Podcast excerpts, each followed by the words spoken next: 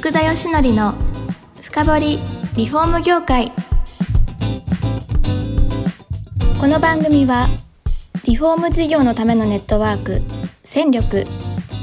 住宅会社のブランディングを支援する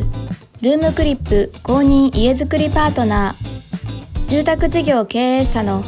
初めてを支援するランリグの提供でお送りします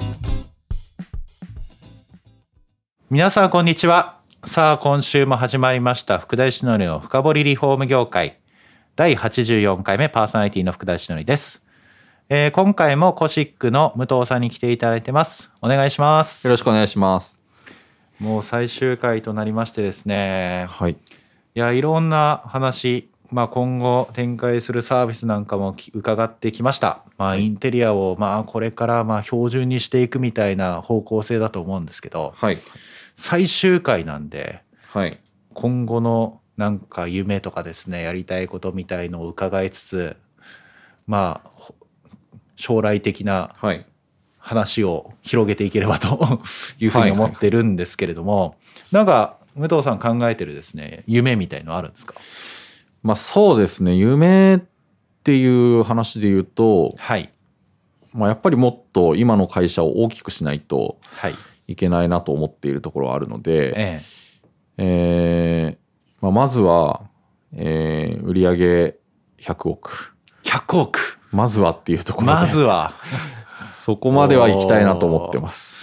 なるほどでも海外で確かにねユニコーン企業があるわけですからいや、そうなんですよ。全然ありえなくないですいねや、ありえなくないんですよね。全然そうですよね、はい。インテリアが当たり前になったらそこにはもう中心に腰くがあるみたいないや、そうですね。そんな感じですよねはい。 100億をもし到達点としてやった時にはどうですかねもう日本ではインテリア盛り上がってますかねあのーかなり来てると思います。 来てますか 来てると思います、その時。ええもしかしてあれですよね日本では巨大産業は一社ね家具で大きいとかありますからねはいはいはいはい。ねあそこは半端じゃないの で。そうですね半端じゃないとこはもうしかして脅かされてるかもしれないです よ家具のやり方が多様化しちゃってるかもしれないですそれでも何十倍の差あるんで、ま だあれかもしれないですけど。そうですよね。はなるほど。まあそうですね。夢っていうとそこですね。ええ大きくして、はいじゃあインテリアをもうどんどんその時はどうですかねこのインテリアっていう事業をはいもっと横に幅広げていく可能性もあるんですかね。えーっと、まあ横にというよりかは、はい。えっと、まあ商品のラインナップとしては、はまあい今あの、なんていうんですかね。まあ大物家具から、えーまあ、いわゆる雑貨みたいなところまで幅広くやってるんですけど、まあ、そのラインナップは変えずに、えーどういったところにお届けしていくかっていう対象を広げていくような形にはなると思います。あー例えば、はいえっと、今で言うと、まあ、オンライン中心でうちはやらせてもらってて、はい直接お客様に対して、まあ、提供していくっていうような、まあ、エンドユーザーに対してですね、はい提供していくっていうような感じなんですけど、まあ、それを、まあ、工務店の方々を経由して、えーまあ、工務店の方々が簡単にインテリアのサービスを提供できるような形にすうーるんだったり、まあ、B2B2C みたいななるほど。感じですよね。だったりとか、まあ、インテリアコーディネーターの方、インテリアデザイナーの方々に、えっ、と、まあ、うちが作ったその 3D のツールを使ってもらって、えーお客さんにサービスを提供してもらうだったりとか、はい。まあ、そういう、あの、事業者側を巻き込んだサービス展開みたいなことは考えてます。なるほど。はい。ああ、いろんなそういう意味ではこうね連携が増えてきてはい。いうとこですね。はい。いや一つ私あの家具で言うと、はい。あのまあ、その方向性がね武藤さんとその合致するかどうかわかんないですけど、はい。なんかこの家具好きみたいのがあったらですねはい。それに合わせて逆に家作ってほしいみたいなそういうプロセスもあっていいと思っああ、てなるんるですよ。ほど。いや普通は家買った後にはい。その家に合わせて家具になっちゃってるじゃないですか。はいはいはい。じゃなくなんか車でもこの車欲しいみたいなのあったりするじゃないですか。はい。この家具めちゃくちゃ欲しくて手に入れてじゃあこれに合って家作るみたいななるほ ど。 でもそんなのないかなと思 って。いや、でもできそうですけどね。ねえ。はいやーやっぱりその物とか思い入れあるものってあるじゃないですか。はいはい。ええでそういうことを考えた時になんかねなんで家にが先にあって家具合わせなきゃダメなのみたいまあ確かにそれは言われてみたら確かにそう 自然と僕もそう考えちゃってましたけどな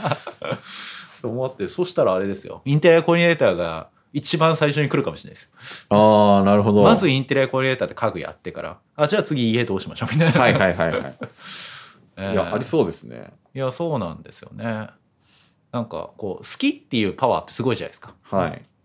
だからそういうものって洋服とかはあると思うんですよね、うんうん、この洋服めちゃくちゃ好きって家具でもねある程度あるんじゃないかなと思っていまして、確かにええこの僕曲線フォルムが最高みた いないやありますよね名作家具オタクとかいっぱいいると思うんで、ですよねはいまあ、リフォームとかは割とやりやすそうですよねオーダーリノベとかで、いやーそうなんですよいやただなかなかそこあたりに触れる機会って日本って多くないなというふうには思っていて、はいはい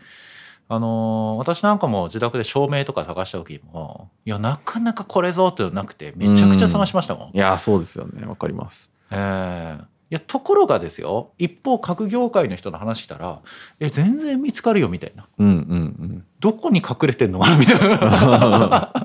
なるほどいや思ってて、はいはいやたまたまだから触れる機会がなくてうんあのそういうものが選べてないだけで、はいはいはいいや日本人でももうちょっとこのねその幅がもっとたくさんあると見えれば、うん、選択肢の幅が広がるのかなと、うん、いや建材なんかもそうなんですよああなるドほどアもなんかこの3種類しかないんでしょみたいな、はいは いそういう蓋開けてみたら実は100種類ぐらい裏に隠れてみたいな、 あなるほどなるほどうんまあそうですよねなんかそのはい情報を取得するところがどこなのかわかんないですよ ね、わかん ないですあの一般の方からするといやそれはねあのー家具のあのストリート、はい目黒とかあるじゃないですか、、はいいや行ってこう見ればああ結構いろいろあるなみたいにまあそうですねなることもあるんですけどそんな日常で行くこともないし、うん。あとなんかやっぱりニトリに行っちゃうんですよね、み んな。だから一番身近なインテリアの媒体が何かって言われたら、ニトリの陳列棚なんですよ。っ なるほどていうのが結構なんかアッパーをこう作っちゃってる気がしてますね、インテリア業界そうの。かそうすると選択肢でもそのぐらいかと、うんいやだからあれですよリフォーム業界でも聞くんですけど、はめいちゃくちゃいいリフォームして高級なリフォームしたとはいはい。ところが家具がえって家具使ってる時意外とあるといういや、ありますよね。いや、それ僕ほんと落胆するパターンです。いやでも知らないんですね聞いてみると うん。どこで買っていいか、はいええどこでそういうのを調査したらいいのみたいな、はいはいはい。い、うような形らしいので、うん。いや、わかりますね。えーいやそれはね情報取得まあ検索して詳しくやればいいはまあどっか出てくるんでしょうけど、うん。とはいえじゃあどこのなんかね商品この家に合うのかみたいな、はいはいよくわかんないですしないですね。じゃあとりあえず武藤さんに相談すればいいですかそれあの、 はい。そういう相談何件も乗って くんで、本当に大丈夫です。相談してください。本当ですか、はいじゃあそういう困ったのをじゃあ中心に今度来るわけですねそうですね。コシックが、はい。ええじゃああれですかねあのーまあ今後じゃあ家具選びみたいのもはいなんか変わってくるんですかね、やっぱオンライン中心に今度なってくるんですかねまあそうですね。オンラインでまず探すっていうのは、もう必須にはなってくるだろうなとは思ってます。はいで、特にまあインスタとかはすごい綺麗な写真あー映えるような場なので、はいまあああいうところでやっぱ見てる人はすごい多いですよね。はい、で、まあそこと商品情報がどうやって結びつくかみたいなうん、ところの話だと思うんで、なるほど、、はいやーすごいそれです、まあ、写真みたいな画像あるとあこれいいなってなると思うんですけど、とはいえ触ってみたいっていう要望もあったりはしないんですかえーっと、あります。はいあのーまあ、ありますね。あのーえただ、そこまで多くない、実は。あ意外と。意外とそのままでもいいってことなんですそれはあれですかねクオリティがやっぱり画像のクオリティが高いからですかねまあ、そうですね。あのええかなりイメージが湧くっていうところがあー一つあるのと、はい、まあ、ソファーとかは、まあ、やっぱ金額感が高いのと、はいあと座り心地を重視したい人も多かったりするんで、うんなるほどまあ、ソファーとか多いんですけど、はい、あんまりそれ以外に関しては実際にみたいな話はないですね。あーそうかあれかなプロがやっぱり選ぶっていうフィルターがあるんで、うん。あの信用を皆はいさはんいしてくれるってとこなんですかね、いや多分そこもあると思いますね。ああ、はいなるほど。ね、ちょっとした素人が言ってたらちょっとちょっと座ってみたい触ってみたいなみたいになるかもしれないですようんね。まあそうですよね。まあやっぱり自分が、自分の判断基準よりプロの方が正しいんだろうなみたいなあーところは、やっぱり皆さん感想としては言われるので、なるほど、はい。その信頼感あるかもしれないですね。あーじゃあそうするとですよ、はだいから家具ってなんか触んなきゃダメっていう今までの概念っていうのははい崩れればはい。幅相当広がりますよね、まあそうですね。そう触んなきゃダメなのみんな東京とか来るとかなんかしなきゃダメですもんね。いや、そうなんですよね。家具ってやっぱ物大きいんで、はい置ける場所がすごい限られてるっていうのが、まあ制約になってると思うんですけど、よねそうですねそれなくなったらでかいですよね。でかいですね、はそのうちあれですかねなんかこう機械の手袋みたいになってこう触れるみたいに食感まで。でわかるみたいな、うんうんうん。ありえるんですかねそんなのもあー多分もうすぐ出ると思います。もうすぐ出ますか 多分5年ぐらいで出ると思いますね。出ますか最近なんかメタバースとか流行ってるんで。確かに、はい。えあると思います確かになメタバースにもじゃあもうコシックさんが店出してみたいにあるかもしれないです ね。バーチャル展覧会みたいな。バーチャル展覧会とかありますかね、はい。いやーそううちもなんかも展示会とかやってるんでいやあー家そうで具すよとねかはそうさすがになんかこう場所も取るから、うん。結構大変なんですよね。はいはいはいはい。ええそうですよね。そうですね展示会だとあのこの1区画いくらみたいな感じなんで、そうです家具だと置けないよみたいな、うん。いや、本当そうだと思いますね。いうところありますよね。はい。わかりました。まあ、あの、そんな今度は雑談してたらですね、結構な時間になってきまして、最後に、はい。ぜひ、あの、この工務店さんとかリフォーム会社さんが聞いていただいてる、なんかこう、メッセージ的なところをですね、はい。あの、一言言っていただけるとありがたいなってところだったんですけれども、はい。えっと、そうですね。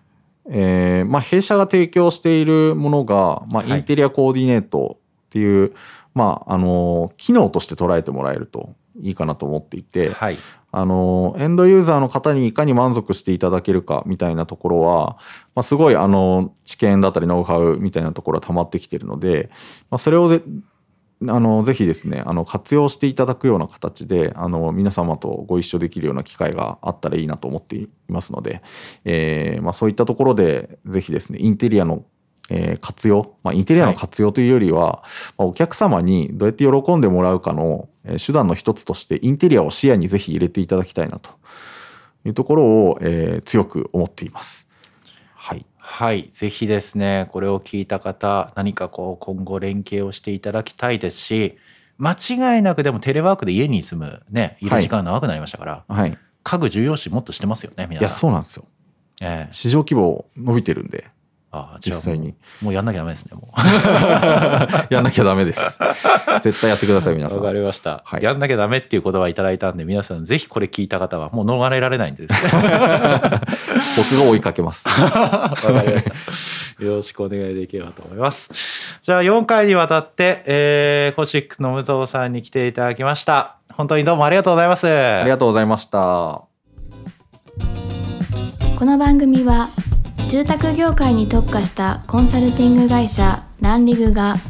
長年業界の今を追いかけてきた福田義則をパーソナリティに迎え